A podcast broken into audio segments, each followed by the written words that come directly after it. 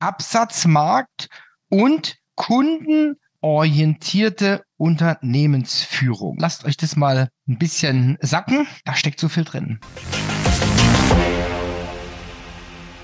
Grüße, ich darf euch recht herzlich begrüßen zu einer weiteren Episode des Digital Breakfast Podcasts. Und das ist quasi der letzte vor unserer großen Sommerpause, die wir dieses Jahr einlegen. Ich kann euch aber nicht versprechen, dass vielleicht zwischendrin doch nochmal ein Podcast kommt, weil ihr kennt meine Leidenschaft, manchmal packt's mich.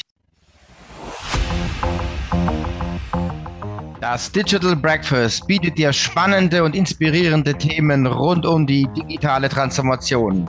Neben dem Podcast treffen wir uns dienstags und freitags zum Livestream. Anschließend gibt es immer eine Aufzeichnung. Unsere Hot Topics für 2023 sind 3D-Druck, B2B-Sales, Nachhaltigkeit und natürlich Zukunftsmanagement sowie viele weitere Themen. Abonniere am besten gleich dein Newsletter auf digitalbreakfast.de, damit du kein Thema verpasst.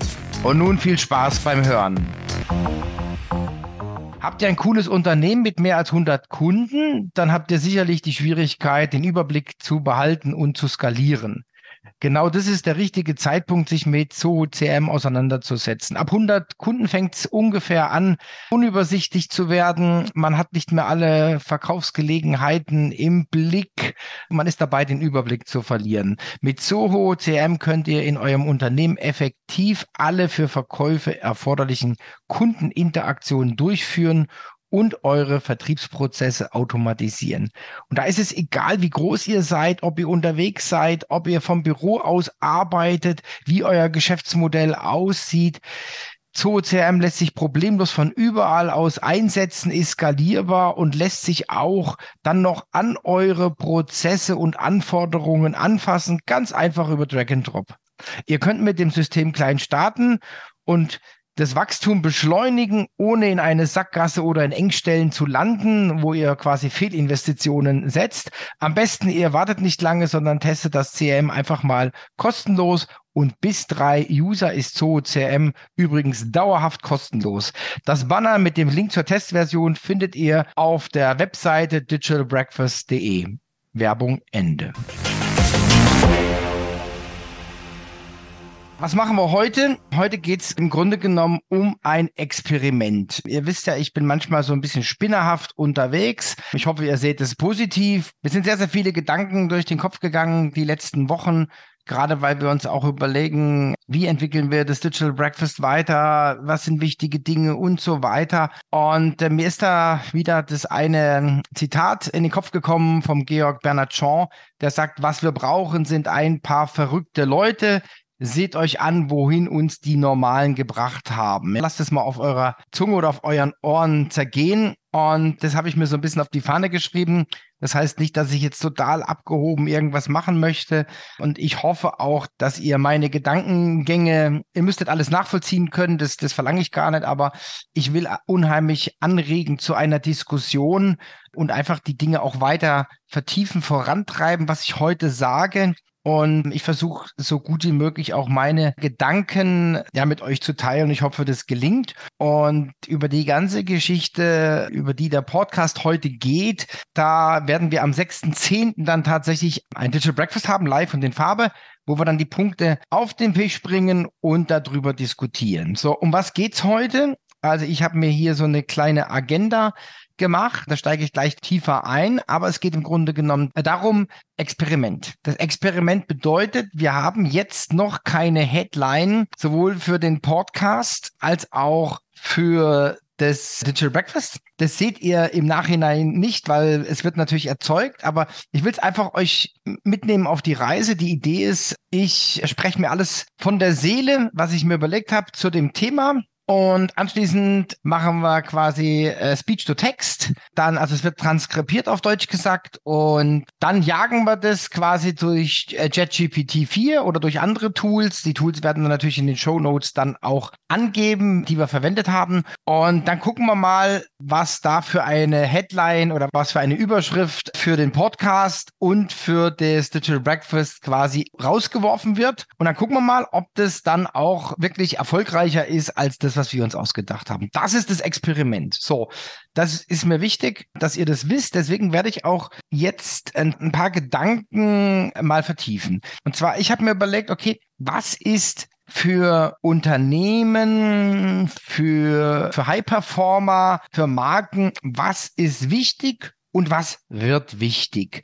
Das ist so die Ausgangsbasis, wo ich mir überlegt habe, also wie muss ich mich vorbereiten auf das Jahr, ja, sagen wir mal 2024 plus 2025. In dem Zusammenhang sind mir dann so ein paar Begriffe eingefallen. Ich habe an einen Leuchtturm gedacht. Also Leuchtturm gibt ja auch eine gewisse in Küstennähe eine gewisse Orientierung für die Schiffe. So ist quasi die Funktion aus der Tradition her. Mir ist dann noch der Nordstern eingefallen, hellste Stern über dem Pol, der dann auch den Seefahrern den Weg geleitet hat. Man wusste genau, okay, da ist Norden und konnte dann navigieren, hatte also auch so eine Navigationsfunktion auf hoher See, auch bei hohem Wellengang und so weiter. Dann ist mir so auch in den Sinn gekommen, Metaziele, also was was sind so übergreifende Ziele, die ich auf der Agenda haben sollte. Da gefällt mir aber jetzt nicht, dass Meta jetzt natürlich in einem ganz anderen Zusammenhang gebraucht wird. Da bin ich so ein bisschen im Disput. Dann kam ich auf Kriterien, auf Einflussfaktoren, Einflusskriterien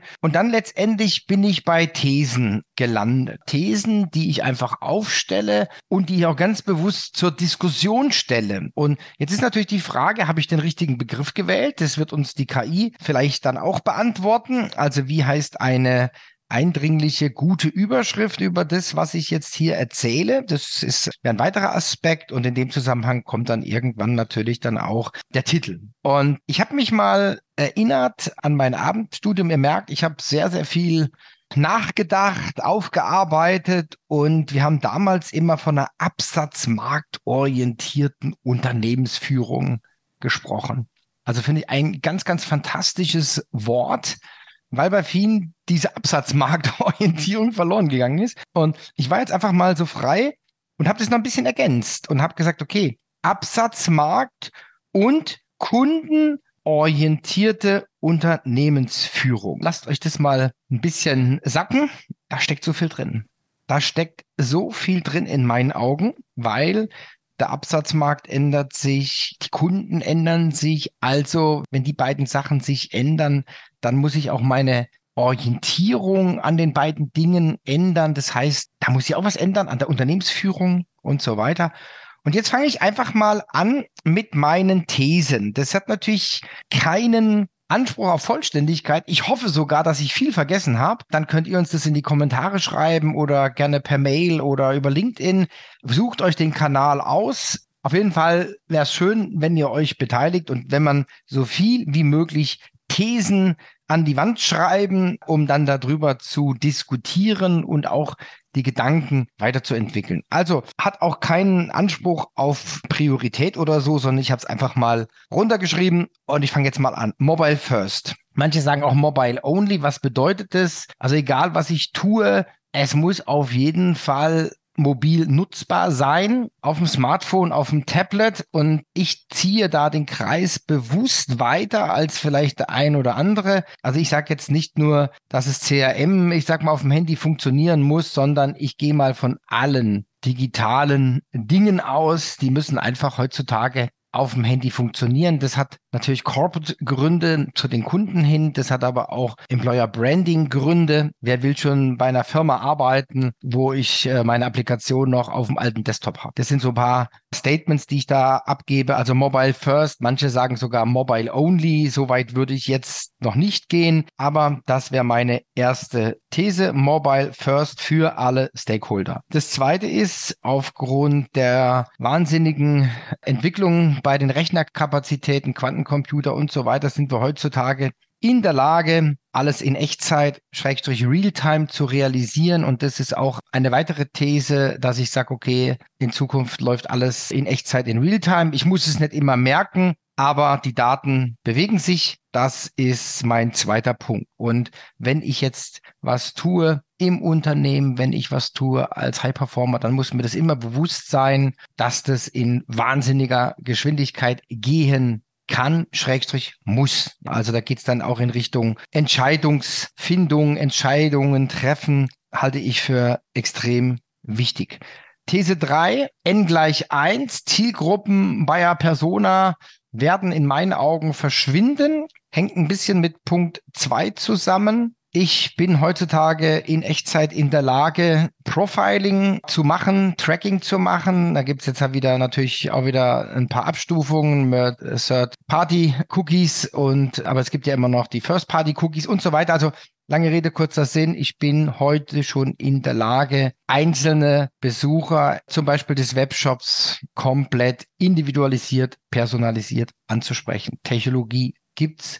Ich denke, das wird in Zukunft nicht anders gehen. Die, die es machen, gewinnen, die anderen verlieren. So einfach ist die Welt. These 4. KI als Helfer und als Mitarbeiter. Wir sehen ja, was gerade abgeht mit ChatGPT und so weiter. Ein Wahnsinnsboom. Und wie gesagt, ich sehe diese zwei Ebenen. Einfach, dass also auch diese High-Performer holen sich Unterstützung von ChatGPT, von anderen Tools aber es werden auch quasi komplette digitale Mitarbeiter wird's gehen, in, in meinen Augen, die dann Aufgaben übernehmen. Und das geht heute schon und es wird auch weiter fortgeführt. Wir haben da 2014 bei uns schon mit angefangen. Vielleicht einer unserer älteren Freunde, Bekannten hat es noch im Sinn. Wir hatten damals die Miss Penny Money, absichtlich nicht Money Penny, weil ich wollte in keinen James Bond Rechtsstreit eintreten. Also Penny Money hatten wir als digitale Assistentin bei uns und dahinter war dann mein Online-Terminplaner. Das Ganze ging dann weiter mit einem Chatbot. Also das war alles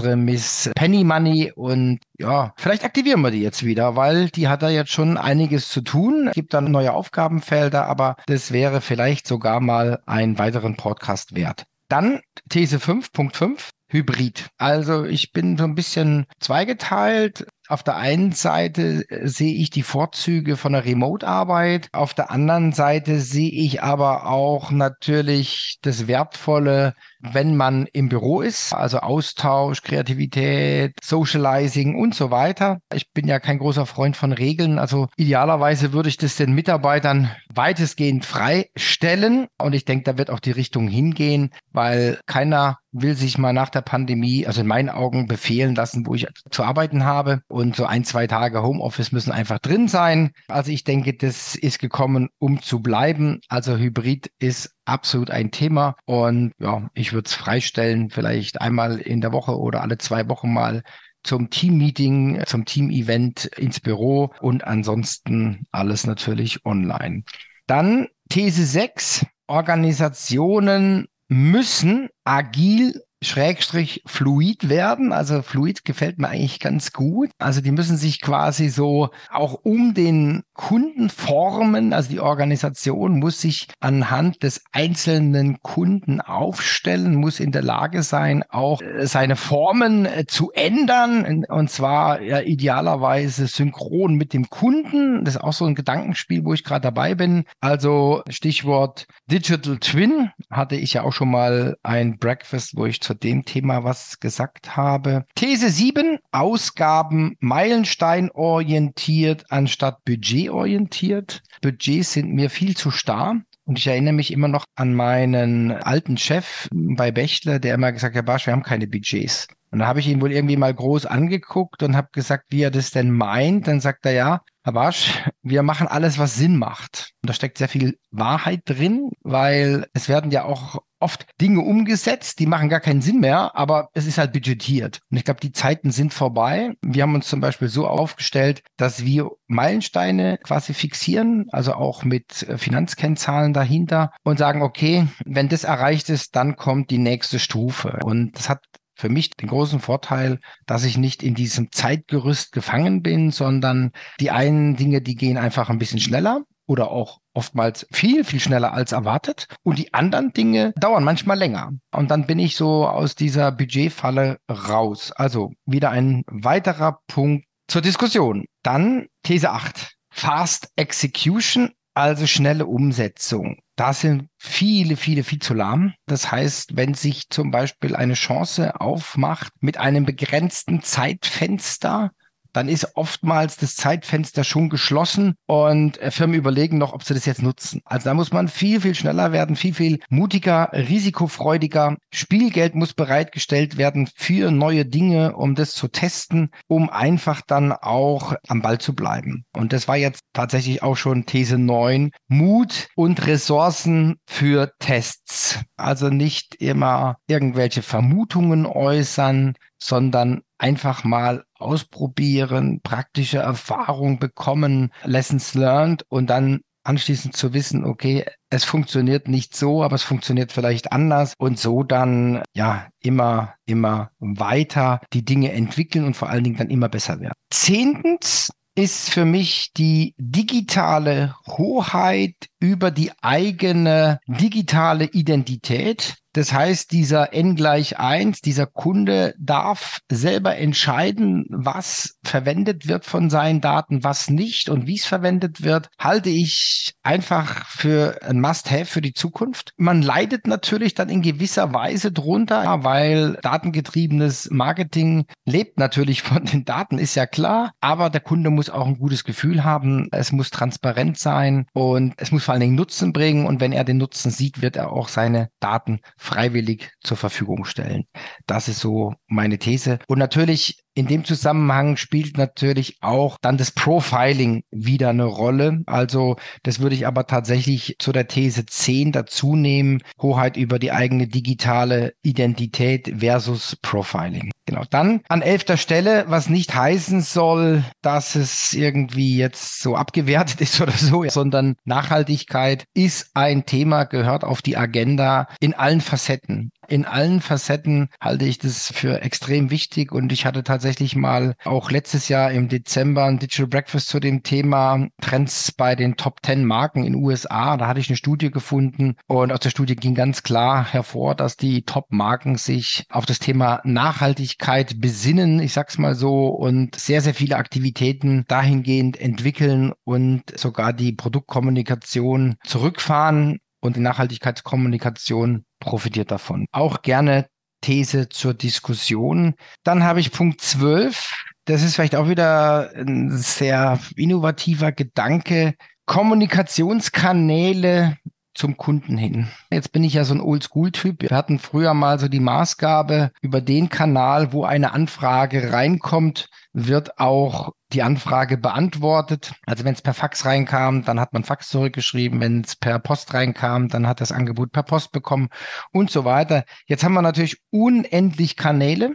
Das muss man auch sagen. Wir haben, also es ist WhatsApp, es ist Messenger, es ist Twitter, LinkedIn. Also wir haben ja unzählige Kanäle. Ich bin aber der Meinung, dass der Kunde auch entscheiden soll, über welche Kanäle er angesprochen wird, um ihn nicht zu nerven, um seinen Lieblingskanal zu nutzen. Und in meiner Wahrnehmung ist es so, da wird die Luft auch ganz dünn. Vor allen Dingen, wenn ich jetzt mehr wie zehn Kunden habe, das zu verwalten, dass ich auch wirklich die entsprechenden Opt-ins habe und dann genau weiß, wenn ich jetzt eine Kampagne mache, okay, es gehen 574 E-Mails raus, es gehen 212 WhatsApps raus und so weiter. Ich glaube, ihr versteht, auf was ich hinaus will. Eine Kampagne ausgespielt über verschiedene Kommunikationskanäle, so wie es der Kunde gerne hätte. Und ich glaube, das wird in Zukunft ein Riesenfaktor werden. Das geht in meinen Augen bis hin zum USP. Das kann USP werden, wenn der Kunde so angesprochen wird, wie er will.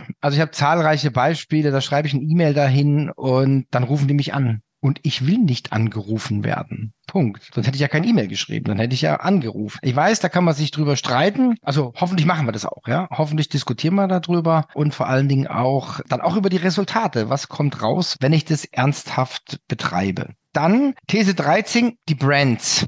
Die Brands rücken meiner Ansicht nach wieder oder vermehrt in den Fokus. Das liegt zum Teil an dem Thema Voice. Wenn ich jetzt sage, Alexa, bestell mal Tempotaschentücher, da kann es nur einen geben. Also ich werde kaum sagen, äh, Alexa, mach mir mal einen Vergleich über alle Papiertaschentücher und bestell bei dem günstigsten oder bei, bestell bei dem mit der besten Qualität oder bestell bei dem mit den meisten Sternen. Ich glaube, das ist Quatsch, das wird kein Mensch machen. Deswegen werden die Brands in den Vordergrund rücken. Es wird wieder Budget vom Performance quasi verlagert hin zu Brand Awareness und so weiter. Also auch Punkt 13, über den ich gerne diskutieren möchte mit euch. Punkt 14 ist Direct to Customer. Ich brauche einfach den direkten Zugang zum Kunden ohne Schleusenwärter. Das kann natürlich B2C sein, das kann B2B sein. B2C ist wahrscheinlich schwierig. Da ist ja der Begriff auch hergekommen, Direct to Customer. Auf jeden Fall möglichst wenig Schleusenwärter dazwischen, um an Kundenverhalten, Kundenaussagen, Kundenverhalten ranzukommen, um das auch dann weiter zu verarbeiten, um bessere Produkte und besseres Marketing, besseren Vertrieb machen zu können. Das war meine These 14 und ja, jetzt habe ich schon ziemlich lange gesprochen und ich habe mir dann tatsächlich auch noch mal eine komplette Überschrift selber ausgedacht. Ich weiß nicht, ob die verwendet wird, aber für mich ist es meine persönliche vom Barsch erstellte Headline oder Titel und zwar in Anlehnung an die Bauhausphilosophie. Einige wissen es vielleicht, ich bin Bauhaus-Fan und da hieß es ja immer, das kennt vielleicht der ein oder andere Design follows Funktion. Also das Design folgt der Funktion. Das ist, glaube ich, ganz, ganz wichtiger Aspekt. Und ich habe das jetzt mal ein bisschen geändert und sage, everything follows customer. Also alles, was ich tue, muss auf den Kunden ausgerichtet sein. Man könnte jetzt den Kunden auch wieder austauschen durch die Stakeholder. Everything follows the stakeholder. Also dass ich alle quasi betrachte, alle Perspektiven mir anschaue und dann meine Schlüsse daraus ziehe. Das waren jetzt mal so meine wilden Gedanken kurz vor der Sommerpause. Ich hoffe sehr, dass ich euch Denkanstöße geben konnte, dass ich euch auch aktivieren konnte. Schreibt mir, über welches Thema wir diskutieren möchten, welches Thema wir vertiefen möchten. Und ich werde dann so eine Agenda aufstellen für den 6.10. Da haben wir ja dann das Digital Breakfast. Aber ich kann mir sehr, sehr gut vorstellen, ich habe so viele Themen angesprochen heute, dass es auch so eine Art Dauerbrenner wird, dass wir uns also wirklich regelmäßig unterhalten über die Dinge, die wichtig sind, die wichtig werden, die einfach Priorität haben müssen. Und wenn man sich da dann in einer größeren Gruppe austauscht, denke ich, ist das sehr, sehr wertvoll. Ich freue mich, dass ihr dabei wart und bleibt gesund und munter. Genießt den Sommer. Lasst euch gut gehen. Und hier war der Thomas. Tschüss. Habt ihr ein cooles Unternehmen mit mehr als 100 Kunden, dann habt ihr sicherlich die Schwierigkeit, den Überblick zu behalten und zu skalieren. Genau das ist der richtige Zeitpunkt, sich mit Zoho CM auseinanderzusetzen. Ab 100 Kunden fängt es ungefähr an, unübersichtlich zu werden. Man hat nicht mehr alle Verkaufsgelegenheiten im Blick. Man ist dabei, den Überblick zu verlieren. Mit Zoho CM könnt ihr in eurem Unternehmen effektiv alle für Verkäufe erforderlichen Kundeninteraktionen durchführen und eure Vertriebsprozesse automatisieren. Und da ist es egal, wie groß ihr seid, ob ihr unterwegs seid, ob ihr vom Büro aus arbeitet, wie euer Geschäftsmodell aussieht. ZooCRM lässt sich problemlos von überall aus einsetzen, ist skalierbar und lässt sich auch dann noch an eure Prozesse und Anforderungen anfassen, ganz einfach über Drag and Drop. Ihr könnt mit dem System klein starten und das Wachstum beschleunigen, ohne in eine Sackgasse oder in Engstellen zu landen, wo ihr quasi Fehlinvestitionen setzt. Am besten, ihr wartet nicht lange, sondern testet das CRM einfach mal kostenlos und bis drei User ist Zoho CRM übrigens dauerhaft kostenlos. Das Banner mit dem Link zur Testversion findet ihr auf der Webseite digitalbreakfast.de. Werbung Ende.